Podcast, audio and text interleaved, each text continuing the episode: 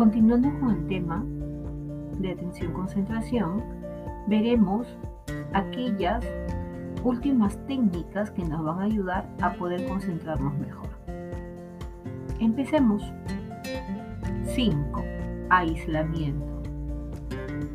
Si estás en una época en la que sufres preocupaciones que te impiden concentrarte, una de las técnicas te va a ayudar a poder fijar un espacio y un horario concreto para ello. Además, puedes establecer una palabra o una frase que te permitirá volver a concentrarte cuando te perturbe alguna distracción. Puede ser una palabra como concentrado o ahora no. También es importante evitar distracciones empleando tácticas como poner el móvil en el espacio o en silencio o escoger un lugar sin ruidos. Recuerda que la música puede ser un aliado para la motivación, pero es preferible estudiar en silencio sin la necesidad de tenerla a tu lado o seguir escuchándola. Procura, si es necesario una música, que sea una música relajante, que no tenga letras, solo melodías. Pausas. Es preciso hacer descanso durante el estudio para aumentar la productividad. Algunos métodos de gestión del talento, como las técnicas Pomodoro, te permitirán incrementar la concentración al dividir el tiempo en intervalos de actividades y descanso.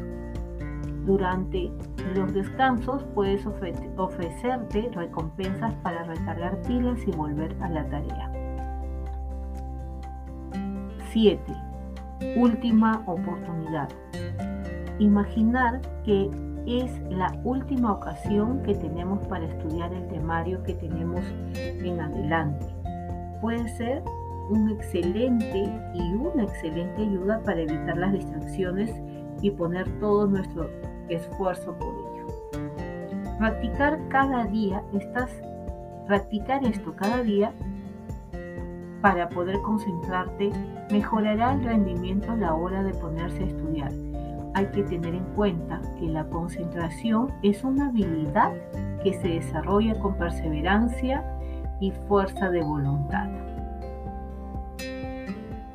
Esto es todo por hoy y recuerda que tenemos que tener esa predisposición de poder concentrarnos y poder buscar aquellos aliados que van a hacer que mis niveles de concentración vayan en aumento. Estas técnicas que hemos podido trabajar en estos podcasts las puedes utilizar tanto para ti que eres una persona adulta como para nuestros niños y los adolescentes en casa. Entonces llegamos a su fin y nos vemos hasta una siguiente oportunidad.